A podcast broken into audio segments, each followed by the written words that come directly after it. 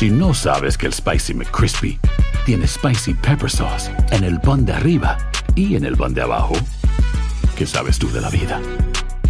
Para, pa, pa, pa. Enigma sin resolver es un podcast para mayores de edad. Algunos escuchas pueden encontrar el contenido del programa ofensivo. Recomendamos la discreción de la escucha, especialmente para menores de edad.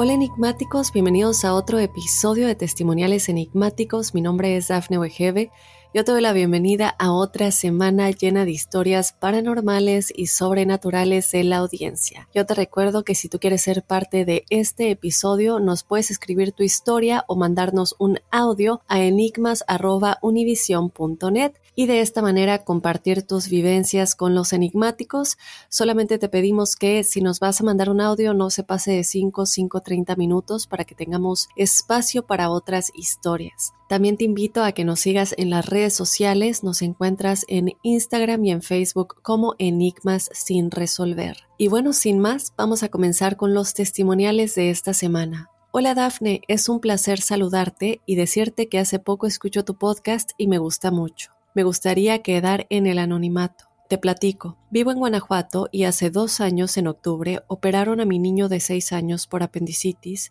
y estuvo internado una semana en pediatría y las ventanas daban a la calle por donde entran las ambulancias y siempre día y noche hay dos patrullas con la torreta prendida. La última noche que estuvimos ahí fue el lunes 8 y me quedé dormida igual que todos, pero me despertó un dolor en mi brazo. Me senté y de pronto empecé a escuchar gritos y risas muy eufóricas y gruñidos, pero eran de muchas personas. Me di cuenta que no estaban prendidas las torretas de las ambulancias y un hombre de voz gruesa comenzó a hablar diciendo que agradecía que asistieran los de ese sector y que iban a necesitar niños y doncellas para sacrificio y todos se alegraban. Me dio escalofríos y empecé a orar en voz baja, pero de pronto ese hombre me dijo nuestro poder es más fuerte que el de tu Dios. Y lo repitió tantas veces. Yo le respondí que era mentira. Lo raro es que nadie despertó, y enseguida todos ellos comenzaron a olfatear muy fuerte, realmente fuerte por todas las ventanas, y luego una mujer comenzó a hablar con sus seguidores, y les volvió a pedir niños y doncellas. Seguí orando pidiendo protección para todos los niños de ahí. Verifiqué la hora, eran las tres quince de la mañana. Las enfermeras nunca pasaron a su ronda de la noche.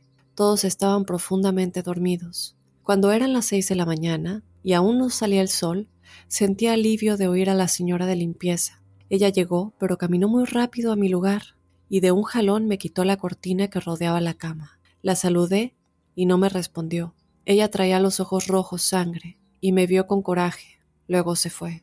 Creo que era una de ellos, posiblemente brujas. Soy enigmática.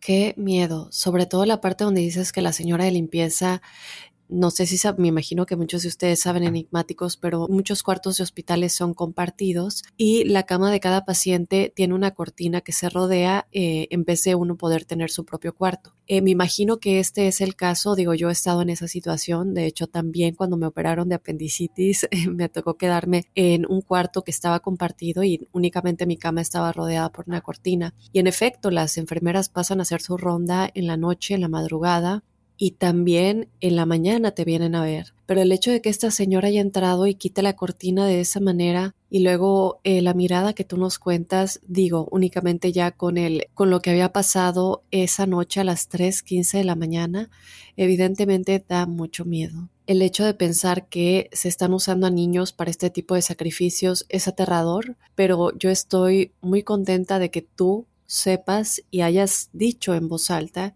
no que ellos no son más fuertes que tu Dios, porque como lo hemos platicado y como lo platicamos en el episodio de este lunes de la brujería y la magia negra, blanca y el tarot, que si no lo han escuchado, por cierto, vayan a escucharlo, un episodio muy importante para toda la gente que ha sufrido algún tipo de brujería, de alguna, de alguna amarre y todo esto, eh, que lo vayan a escuchar porque nuestra experta nos platicó a detalle cosas que le han pedido a ella, cosas que ella ha hecho y también eh, comentó algunas cosas que, que pueden curar todo esto. Pero hago referencia a este episodio porque bien comentó ella que el mal nunca le puede ganar al bien. Obviamente este tipo de entidades, y lo hemos visto en muchos casos de posesión demoníaca sobre todo, y en los momentos en los que alguien vende su alma, eh, el hecho de hacerte pensar que, que no hay salida, que no puedes contra eso. Y aunque muchas veces puede costar mucho, mucho trabajo, sí se puede salir de eso. No sé qué pasó después, no nos cuentas. Eh, después de esta noche se fue la señora de la limpieza y, y, volviste a ver estas entidades. Se quedaron más noches tú y tu hijo ahí. Interesante, creo yo, saber cómo continuó esta historia. Pero sin más, lo más importante es que están a salvo y nada sucedió. Esperemos que ninguno de los niños que estaban en ese hospital hayan sido afectados de ninguna manera. Te mando un abrazo muy grande, anónima, hasta Guanajuato. Vámonos con otro testimonial. Este es un audio acerca de la gente sombra. Hola, Dana. Mi nombre es Valentina. Soy de Colombia y quiero contarte la primera vez que vi al hombre sombra. Eh, quiero aclarar que esta historia es un recuerdo reprimido que yo tenía. Eh, lo recordé porque estaba haciendo repaso de otra historia que te quería contar respecto a eso. Eh, y se me vino a la mente ese recuerdo, la verdad, hace mucho años, demasiados, no, la verdad no, no me acordaba sobre esto. Eh, quiero decir que la primera vez que yo le cuento a alguien sobre esto que me pasó, nunca se les contaba a, ni, a mi hermana, ni a mis padres, ni nada. Em, a pesar de que es pues, mi hermana, yo pues en hoy en día con ella comparto todo este tipo de, de, cosas que nos pasa porque pues yo no soy la única, mi hermana y yo sentimos cosas, vemos cosas y pues bueno, eh, la historia empieza así. Yo tenía aproximadamente unos 4 a 5 añitos. Eh, en aquellos tiempos vivíamos como en un, lote, estaba como medio encerrado y adentro habían dos casas. ¿sí? Eh, yo vivía con mi padre, mi hermana, mi madre y yo. Eh, vivíamos en, en un lugar donde no había ventanas, simplemente era la puerta, el baño y una cocina. Entonces los cuatro dormíamos en una cama matrimonial. Recuerdo un día despertarme no sé, quiero que eran las 3, 4 de la mañana. Eh, todo estaba muy oscuro. Em, recuerdo levantarme como con un brinco y, mirar hacia arriba. O sea, mi primera, mi primera reacción fue mirar hacia el techo. Y yo al hacer esto veo sombras. Sí, veo sombras. Eran aproximadamente 7 a 8 sombras. Dos de ellas eh, tenían forma humanas. Una de ellas era una mujer que traía un vestido muy elegante, como de gala, un vestido de encaje, un sombrero y muy elegante con guantes y todo. Y al frente de ella estaba un hombre, un hombre con un sombrero negro, con un traje de gala que vendrá siendo pues un smoking, pero esos, trajes muy antiguos. Bueno. Em, y alrededor de ellos había otras sombras, ¿sí? otras sombras chiquitas, sin forma, simplemente eran manchas, manchas alrededor de ellos, chiquitas, como rodeándolos. Bueno, en este punto pues quiero aclarar que yo no me podía mover, ¿sí? No me podía mover, simplemente los miraba y recuerdo no sentir miedo, no sentir nada, simplemente estar ahí. O sea, no sentí miedo al verlos, pero sentí confusión porque no sabía si ¿Era real lo que estaba viendo o simplemente era porque estaba entre medio dormida y medio despierta? Pero recuerdo claramente abrir mis ojos muy grandes a ver si era parte de mi imaginación. Bueno, em, yo al estar mirándolos, recuerdo ver dos sombras chiquitas, de esas que te digo que no tienen formas, mirar hacia abajo y observar que yo las estaba mirando. Bajaron casi a unos cuantos centímetros de mi rostro. Una de ellas me sonrió. Entonces, claro, al sonreírme, lo único lo que yo veía eran los ojos y la boca. Literalmente veía a través de ella. Y esa sonrisa fue como una sonrisa como, como, como macabra. en una sonrisa como, como, como con dientes afilados, la parte de arriba y abajo, sonreírme de esta forma y subirse. Subirse con las demás sombras que estaban ahí. La verdad fueron las únicas dos que notaron mi presencia. Nadie más lo notó. Después de esto, yo me acuerdo ser, apretar mis ojos muy duros, apretarlos y volver a abrirlos. Cuando los abrí, ya, ya no estaban. Em, en su lugar estaban como unas manchas, manchas negras por todos lados donde estaban ellos, ahí. Esta fue la primera vez. Eh, quiero decir que tu poca me, me, encanta, lo descubrí hace poco y la verdad he estado escuchando muchos testimoniales, me encanta, pensé que era la única la que le ocurrieron este tipo de cosas, me alegra saber que no soy la única y pues me gustaría en otro, en otro audio contarte mis experiencias paranormales. Han sido demasiadas. Yo desde muy niña siempre he sido muy sensorial. Bueno, muchas gracias. Espero estar muy pronto en, uno de tus testimoniales y gracias. Bye. Muchas gracias, Valentina. Eh, si no me equivoco, tuvimos a Valentina hablando de, de la muerte y lo hemos platicado muchas veces, los hombres sombra, la gente sombra, el hombre de sombrero, eh, son estas entidades que tal vez no se catalogan como un espíritu en específico de gente que ya haya muerto, pero sí son energías del bajo astral que toman esta forma de sombra. Muchos creen que el hombre del sombrero es como la entidad principal de toda la gente sombra porque igual a él se le ve con forma de sombra, nunca se le puede ver la cara, nunca se le puede ver algún tipo de otro aspecto que no sea una sombra, es decir, vemos muchos eh, espíritus o muchas entidades que se presentan tal vez a veces como una luz blanca o se les ve físicamente, se les puede ver la cara, se les pueden ver los rasgos, eh, pero se ven como medio transparentes. Y en este caso no es así, con la gente sombra y el hombre de sombrero y nunca se les puede identificar bien, ¿no? Pero sí sabemos que son entidades que se roban la energía. Tú nos comentas muy acertadamente que no sentiste miedo, pero esto es algo también que identifica mucho a los niños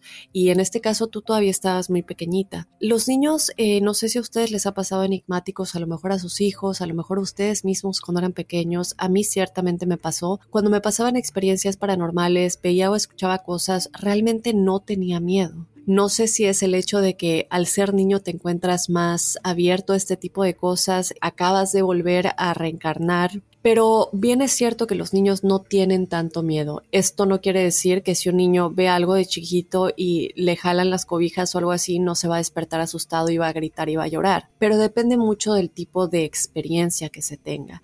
Tú nos platicaste anteriormente que tu papá practicaba la brujería o practica la brujería y creo que sería importante saber si desde este tiempo o si tú sabes, tal vez no lo sabes, pero sería importante saber si desde este tiempo tu papá ya estaba practicando la brujería porque eh, aquí todavía vivían con él, ¿cierto? Y eh, él puede traer a estas entidades con él porque son entidades que se le pegan a uno y de nueva cuenta hago referencia al episodio de la brujería. Muchas veces cuando alguien eh, practica la brujería y la otra persona se da cuenta, y esto es real, si la otra persona se da cuenta que le pegaste un muerto o le pegaste a alguna entidad o cualquier cosa, lo que va a suceder es que si esa persona se da cuenta, van a, a tratar de limpiarse. Y cuando esta limpia se realiza, lo que se le despega a la víctima, es decir, a la persona que le realizaron la brujería, regresa a la persona que practicó la brujería. Por eso siempre digo no se metan en estas cosas. Pero bueno, hago referencia a esto, estimada Valentina. Digo, puede ser que si tu papá desde estos momentos ya estaba eh, realizando la brujería, pues a lo mejor habría de alguna manera traído estas entidades con él. Puede ser una opción, eh, lo único que te puedo decir es que me alegra que tú y tu hermana que lo experimentan constantemente no les haya afectado de ninguna otra manera. Esto te sucedió cuando estabas muy pequeñita, no sé si te siguió sucediendo después, ahora que estás más grande, pero bueno, yo te agradezco que nos hayas contado esto porque sí tenemos muchas experiencias con la gente sombra y el hombre de sombrero. Nosotros nos vamos rápidamente a un mensaje, pero regresamos con más. Nos quedan dos testimoniales, así que ya regresamos a los testimoniales enigmáticos. Hacer tequila, don Julio, es como escribir una carta de amor a México. Beber tequila, don Julio, es como declarar ese amor al mundo entero. Don Julio es el tequila de lujo original, hecho con la misma pasión que recorre las raíces de nuestro país. Porque si no es por amor, ¿para qué? Consume responsablemente. Don Julio Tequila, 40% alcohol por volumen, 2020. Importado por Diageo Americas, New York, New York. Hay gente a la que le encanta el McCrispy. Y hay gente que nunca ha probado el McCrispy. Pero todavía no conocemos a nadie que lo haya probado y no le guste. Para, pa, pa, pa. Sick of being upsold at gyms? My guy, you're currently a base member. For $90 more, I can upgrade you to our Shred membership. For 130 more, you'll be a Swole member. And for just $300 more, you'll reach Sweat Platinum. At Planet Fitness, you'll get energy without the upsell. Never pushy, always free fitness training and equipment for every workout. It's fitness that fits your budget. Join Planet Fitness for just $1 down and $10 a month. Cancel anytime. Deal ends Friday, May 10th. See Home Club for details. Y bueno, continuamos, nos vamos con el siguiente testimonial. Hola Dafne, un saludo para ti y todo tu equipo. Te escribo porque te quiero contar mi experiencia paranormal. Tienes mi permiso para contarla, pero quiero quedar como anónimo, por favor. Bien, trataré de ser un poco breve. Hace unos cinco años tuve la idea de iniciar un negocio, el cual lo pude llevar a cabo gracias también a que recibía apoyo económico del gobierno, ya que había un programa para impulsar emprendedores. Explico esto para dar contexto. Ahora bien, yo necesitaba encontrar rápidamente un local para poder recibir el apoyo del gobierno, y ya no tenía mucho tiempo, así que un día caminando encontré un lugar en el centro de la ciudad, y era económico, así que tomé la decisión que sería ese. Recibí el apoyo e iniciamos el proceso de adaptación del lugar. Debo decir que este lugar está al lado de una iglesia un poco antigua, y debajo de ella hay catacumbas, cosa que yo en ese momento desconocía. Y bueno, empezamos los trabajos dentro del local y aquí fue donde pasé mi primera experiencia.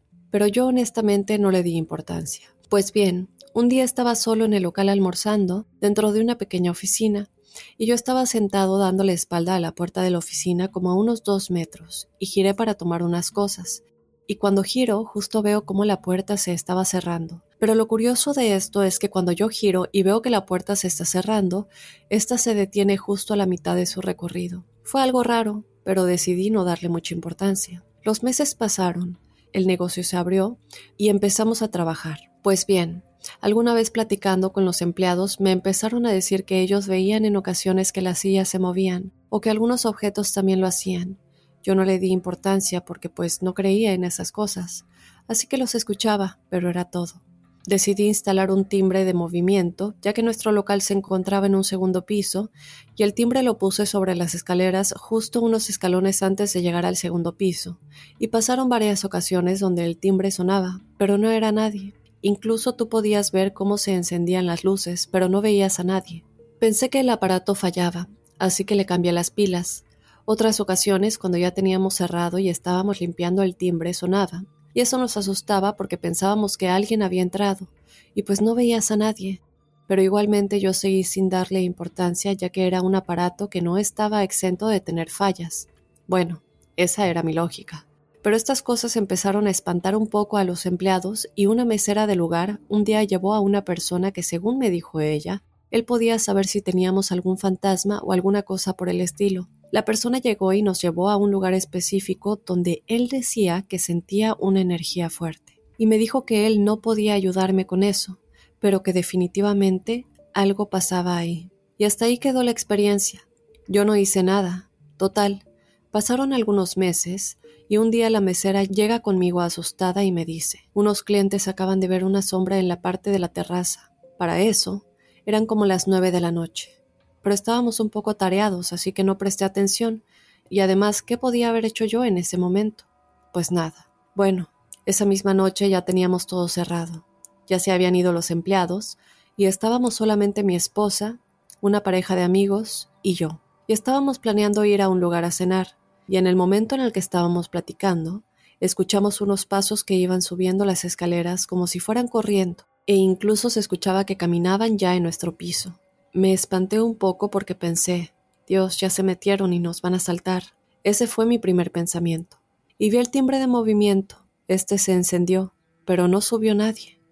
Yo entonces lo que hice fue quedarme callado y mis amigos también escucharon los pasos, pero ellos estaban de espaldas a las escaleras, así que siguieron platicando como si nada. Yo me tranquilicé, pero yo notaba sus caras como preocupados, y nos dicen, ¿escucharon los pasos, verdad?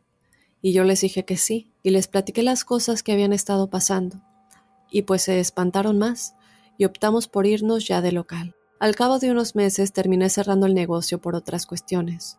Esta fue mi experiencia. Afortunadamente nunca pasaron cosas fuertes, sin embargo, eran recurrentes. Muchas gracias por leer mi correo, sigue con muchos éxitos tú y todo el equipo. Gracias, estimado anónimo, te mando un abrazo.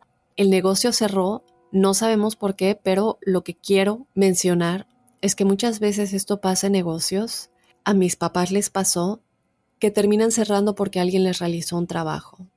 No sé cuál es tu caso, no nos cuentas por qué cerró el negocio. Muchas veces, ya sea por un trabajo o por espíritus, y es como lo hemos platicado, cuando muchas veces en una casa hay muchos problemas con la familia o nosotros estamos cansados, desgastados, de mal humor, o nuestros familiares o todos, ¿verdad? Y causan peleas, divorcios, eh, muchas cosas que hemos platicado. Es porque hay energías del bajo astral afectando nuestra energía, afectando nuestro estado de ánimo y de alguna manera impidiendo que subamos nuestra vibración, porque eso no es lo que ellos quieren, ¿cierto? No sé, de nueva cuenta lo repito, por qué cerró tu negocio, pero evidentemente había algo ahí. Y no sé si recuerdan que en uno de los episodios de testimoniales yo les comenté que yo tenía un, un equipo de investigación paranormal que me compré hace poco y este equipo me recuerda mucho lo que tú comentas de los sensores de luz, porque esto que yo me compré, que les mostré en ese episodio, bueno, no les mostré, pero lo, puse y les, les expliqué cómo funciona, básicamente lo que hace es que tú lo dejas en algún lugar prendido y si la antenita que tiene comienza a hacer un ruido, la antena la puedes subir, la tengo aquí conmigo, o la puedes bajar dependiendo en dónde te encuentres y qué tanto quieras captar. Tú la dejas en el lugar prendido y si nada se acerca o no hay ningún movimiento, no suena, ¿cierto? Pero hay ciertos momentos, y yo la compré porque, bueno, evidentemente me gusta seguir videos de investigación paranormal en lugares, en lugares reales y que no estén realizadas realmente por gente que hace programas de televisión, no que no crea en esto, pero me gusta más ver videos como caseros, ¿no? De, de gente que va con sus cámaras y con sus recursos a grabar en estos lugares sin una gran producción. Y muchos de estos que yo sigo tenían exactamente este equipo, además de algunas cajas de espíritus. Me llamó la atención y decidí comprarlo en caso de que yo alguna vez pues quiera ponerlo aquí en mi departamento o vaya a algún lugar y quiera usarlo. Y esto me recuerda a lo que tú contaste porque cuando lo prendes, vamos a prenderlo aquí, se prenden varias luces y se queda el foquito de, del medio prendido, es, es un foquito rojo si algo se acerca al aparato, comienza a hacer este ruido y se prende la luz verde y la roja del medio se apaga. Ahora, este momento lo escucharon ustedes porque yo puse mi mano cerca del aparato. Si la alejo, deja de sonar. La cuestión, vamos a apagarlo. la cuestión es que eh, si esto comienza a hacer ruido sin que nadie esté cerca, quiere decir que una energía está cerca, ¿cierto? Que es básicamente lo que te estaba pasando a ti. Hago referencia a esto únicamente porque eh, creo que es obvio que algo estaba con ustedes, lo sentían, lo escuchaban, no solamente veían los, el sensor de luz, pero también escuchaban los pasos y pues me da gusto que nada grave haya pasado y espero que el motivo por el que ustedes cerraron no haya tenido que ver con estas entidades. Pero bueno, yo te mando un abrazo muy grande y gracias por habernos contado tu experiencia. Y bueno, vámonos con nuestro último testimonial. Hola Dafne, un gusto saludarte. Aquí envío en audio mi testimonial. Espero poder compartirlo con los enigmáticos. La verdad es que me quedé muy corta porque vivir en una casa embrujada por casi un año es horrible. Y suceden muchas cosas. Los autorizo a reproducir mi historia. Si necesitan alguna información adicional o si quieres hacerme preguntas, déjenme saber. Gracias con amor. Vamos a escuchar este audio y regresamos para comentarlo. Hola Dafne, mi nombre es Daniela Álvarez, soy colombiana pero vivo en Nueva York.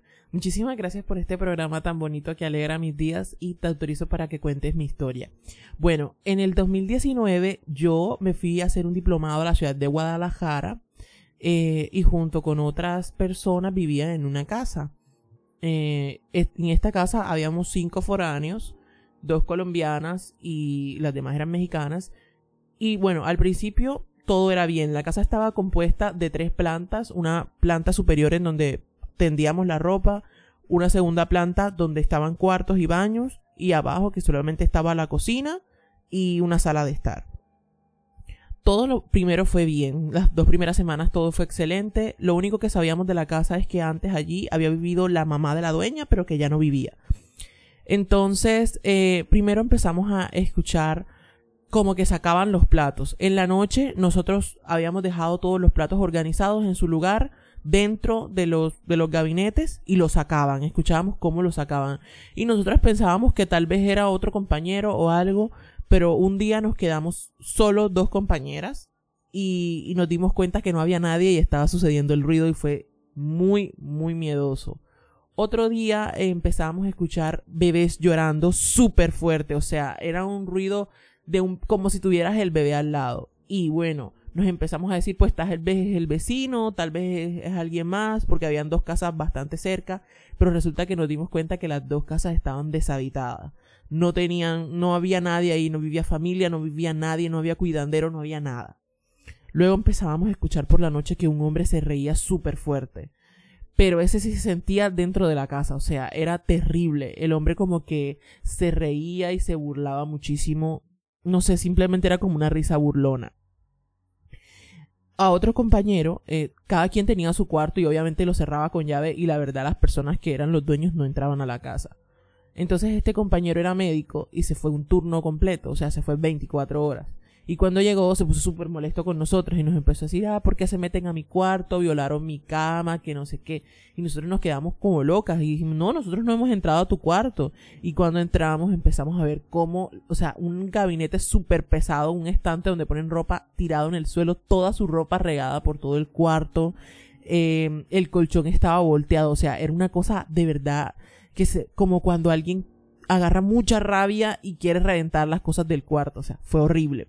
Y este compañero vivía, a veces iba su novio allí y el novio estuvo como, no sé, dos meses y no aguantó. O sea, el tipo se fue porque lo espantaban horrible, lo asustaban horrible, le jalaban los pies, le, las cobijas se la tiraban, era horrible. Y otro compañero que estaba allí nos empezó a decir como que yo vivo aquí, él llegó como dos meses antes que nosotros solamente y me dijo que lo había pasado súper mal. Entonces, ya después de este tiempo, a una compañera eh, le, le echaron agua caliente. O sea, ella se estaba bañando con agua tibia y el agua se puso toda caliente y le quemó toda la espalda. Y cuando ella como gritó, todos los, como los productos de aseo que estaban cerca de ella se tiraron. O sea, fue una cosa terrible. Dentro de ese tiempo yo también me enfermé, me dieron unas convulsiones. Entonces me la pasaba mucho tiempo acostada y en uno de los cuartos, mientras estaba acostada, había un abanico. Eso lo recuerdo horrible, fue horrible. Eh, al principio yo empecé, yo creía que era efectos de los medicamentos, pero luego me percaté que tenía más de 48 horas sin tomar medicamentos. Estaba acostada y empecé a ver como una sombra negra que se movía por el techo. O sea, era como literal una, si alguien ha visto los dementores de Harry Potter, algo muy parecido a eso, pero tenía cara de mujer y fue horrible, pegué un grito horrible y dije que me iba a mudar. Entonces llamé a mi mamá, llamé a mi abuela, que son personas muy creyentes, me empezaron a decir como reza el rosario, haz esto, haz lo otro, pero de verdad nada funcionaba. Entonces nuestro último recurso fue hablar con la dueña de la casa, con la casera y decirle que nos íbamos a mudar porque realmente no, no soportábamos lo mucho que nos asustaban, nos encerraban en el baño, nos encerraban en los cuartos, o sea, era horrible, nos tocaba gritar. Yo una vez duré casi tres horas encerrada en el cuarto y gritaba y gritaba, ábrame, ábrame, y había gente y nadie me escuchaba. Fue horrible. Y había dejado mi celular fuera. Entonces lo que ella fue decir, no, ay, es mi mamá que está cuidando la casa. Lo que pasa es que mi mamá murió hace cinco meses y ella vivía en esta casa y nos dijo que todos los anticos que teníamos aquí no se los fuéramos a tirar porque entonces ella se iba a aparecer y fue horrible. Entonces fuimos a la bodega donde estaban los anticos de la mamá y eh, definitivamente los pusimos otra vez y todo volvió a la calma y pude seguir allí otros seis meses. Entonces, Daphne, no sé, déjame saber bajo tu conocimiento qué crees que pueda hacer. Un saludo a todos los enigmáticos y les mando buena vibra. Muchas gracias. Muchas gracias, Enigmática, por compartirnos esta experiencia. Me parece que es algo importante a recalcar y hay varios museos que tienen este tipo de objetos y estos objetos no solamente son antigüedades, pero también una persona que poseía esos objetos en vida llega a tener mucho apego a estos objetos. Hemos platicado con otros expertos, no se debería tener ningún tipo de apego a cosas que estén en este mundo terrenal porque recordemos que somos seres espirituales viviendo una experiencia física. Entonces, esto es importante recordarlo porque muchas veces cuando nos toca irnos, básicamente cuando nuestro avatar se apaga, porque este cuerpo físico es solamente un avatar que ocupamos, nosotros tenemos que irnos y cruzar completamente para poder vivir nuestra siguiente experiencia. Lamentablemente muchas almas se quedan apegados no solamente a sentimientos como el rencor, el no haber podido perdonar, el no poder dejar ir situaciones de la vida, el no poder dejar ir tal vez mucho dinero que tenían y no querer dejárselo a alguien. Se queda un apego muy fuerte a todo esto que dicen es que si me muero, ¿qué va a pasar con mi dinero o con mis terrenos o con estos objetos en este caso o con situaciones de la vida que tú no quieres dejar ir como tal vez eh, que tú estés impidiendo que dos personas se reconcilien y que al irte van a lograr reconciliarse y eso no te deja irte, te quedas con ese rencor y con esa falta de si me voy esto por fin va a pasar esto que he estado impidiendo que pase por tantos años. Entonces son muchas cosas las que hacen que las almas se queden básicamente estancadas y atrapadas en el plano del bajo astral y que puedan, lo he mencionado muchas veces, pero recuerden que la eh, vibración básicamente del bajo astral y de la Tierra, de la tercera dimensión aquí en nuestra Tierra, es muy similar, están muy cerca, están mucho más cerca que la del alto astral la vibración es muy similar. Entonces, para estas entidades, comunicarse con, con nuestra dimensión, el velo es tan delgado que si ellos no cruzan, puede parecer que se quedan aquí estancados, pero es como, como el ejemplo que puedo poner la serie de Stranger Things y cuando están como en el Upside Down, que es básicamente el mismo lugar, el mismo lugar simplemente que como en otra dimensión. Sin embargo, cosas que pasan en esa dimensión se reflejan en el mundo de, ellos, ¿no? De, de, la dimensión en la que ellos están viviendo. Es algo muy similar. Son dimensiones que están tan, tan cercanas. También hago referencia, por ejemplo, a la película de Los Otros. No sé si ya la vieron con Nicole Kidman. No quiero hacer ningún spoiler, vayan a verla, pero para darles una idea básicamente, son entidades, algunas de las personas en esta película están viviendo una experiencia en la casa en la que viven, mientras que otras personas están viviendo en el mismo lugar, pero entre ellos no se pueden ver y no se sabe quiénes están vivos y quiénes están muertos. Entonces, aunque estén en el mismo lugar, ambos viven experiencias muy diferentes. El hecho de que eh, la mamá de esta persona haya estado tan apegada a estos objetos, a mí lo único que me dice es que sigue estando atrapada, que no quiere irse porque si ella ya hubiera cruzado, no importa si los objetos se mueven o vuelven a ser tocados, ella ya cruzó ella ya está evolucionando en su, en su proceso álmico y a lo mejor ya está reencarnó otra vez, ya tiene nuevos contratos de almas o está haciendo la revisión de su vida. A mí lo que me dice es que es una energía de apego y una energía lamentablemente baja. No estamos diciendo que ella sea un alma mala, un espíritu malo, para nada, pero no se tiene que ser para tener un apego y para no querer cruzar por completo. Ahora otra cosa que quiero mencionar es que recordemos que nuestra alma tiene muchísimos cuerpos, es prácticamente infinita. Y si nosotros ya cruzamos o ya reencarnamos y alguien nos pide un mensaje o una señal, como un ser querido, un familiar que sigue aquí en esta tierra, no quiere decir que no se van a poder comunicar con nosotros o darnos esa señal por el hecho de que ya hayan cruzado o incluso reencarnado. Porque, como digo, son como muchas capas que en diferentes grados se siguen comunicando y siguen sintiendo esa conexión. La conexión nunca se va. Pero cuando es un apego a objetos, eso ya es diferente. Ya no te estás comunicando con un alma con la que tienes una conexión, ¿cierto? Ya no quieres dar una señal.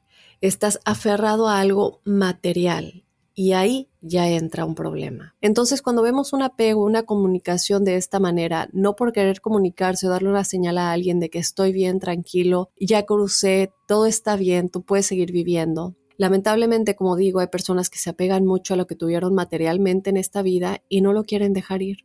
Sobre todo porque vemos que es una energía que el apego que tiene es un apego de enojo cuando vemos que me cuentas lo del cuarto, que lo revolcaron por completo, la cama, la ropa, los, o sea, todo por completo, esto nos da una energía que tiene un apego tan grande a estos objetos materiales que es capaz de tratar de hacer daño y asustar con tal de que esto material no se toque, no se modifique. Y es lamentable, es lamentable no solamente para las personas que llegan a experimentar esto como tú, que tuviste, pues desafortunadamente que vivir esto, pero también para el alma, para el alma que no puede cruzar también considero que es una pena que la hija no trate de hacer que su mamá se vaya y que lo acepte de cualquier manera, ¿no? Que diga, bueno, es mi mamá porque ella no quiere que estos objetos se muevan o, o se haga nada con ellos. En vez de tratar de decirle, mami, tú tienes que cruzar, es momento de dejar ir todo esto material y, que simplemente continúe ayudando a que esto suceda. Entonces, bueno, lo único que te puedo decir es que espero que las demás personas que vayan a, vivir en esa casa eh, no tengan que lidiar con esto. Ojalá que este espíritu pueda cruzar tarde o temprano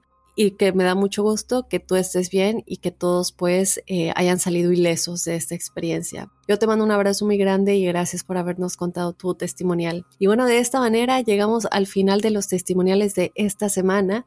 Yo te recuerdo que si tú quieres ser parte de este episodio, nos puedes mandar tu experiencia paranormal o sobrenatural a enigmas.univision.net. Nos puedes mandar un audio si lo quieres contar de propia voz, que no se pase de 5 o 30 minutos y también nos puedes escribir de igual manera si no te gustaría contarlo de propia voz. Te invito también a que nos sigas en las redes sociales, nos encuentras en Instagram y en Facebook como Enigmas sin resolver. Y bueno, sin más, yo te espero el próximo jueves con más testimoniales enigmáticos y desde luego el lunes con otro enigma sin resolver. Soy enigmático.